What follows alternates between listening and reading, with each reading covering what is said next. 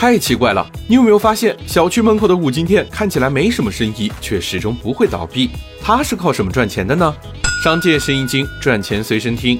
看起来冷清的五金店，一年却能赚几十个 W。原来它呀是人前人后两副面孔。你以为它是商店，其实就是个仓库加服务站。每个走进五金店的人都有很明确的目标，买到就走。没有人会把五金店当商场逛，装修和促销就都省了。没有人会因为五金店装修的漂亮就多逛一会儿，也没有人因为螺丝帽买一送一就多买一些。虽然卖的都是不起眼的小东西，但五金店的毛利很高，普遍在百分之五十，甚至有的能达到百分之三百。比如指甲刀进价一斤十块，有二十几个，卖的时候却是按个卖，哪怕一个只卖五块钱，也是翻了十倍。加上这些货物不会过期，爷爷进的货，孙子还能卖。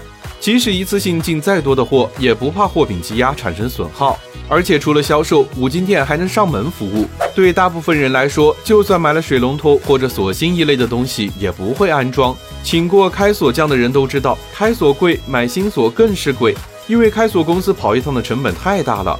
而五金店老板上门服务，买锁和安装都要便宜一半。最重要的是，五金店有稳定的 To B 客户。工程队、装修队的包工头，他们买螺丝都是按斤称的。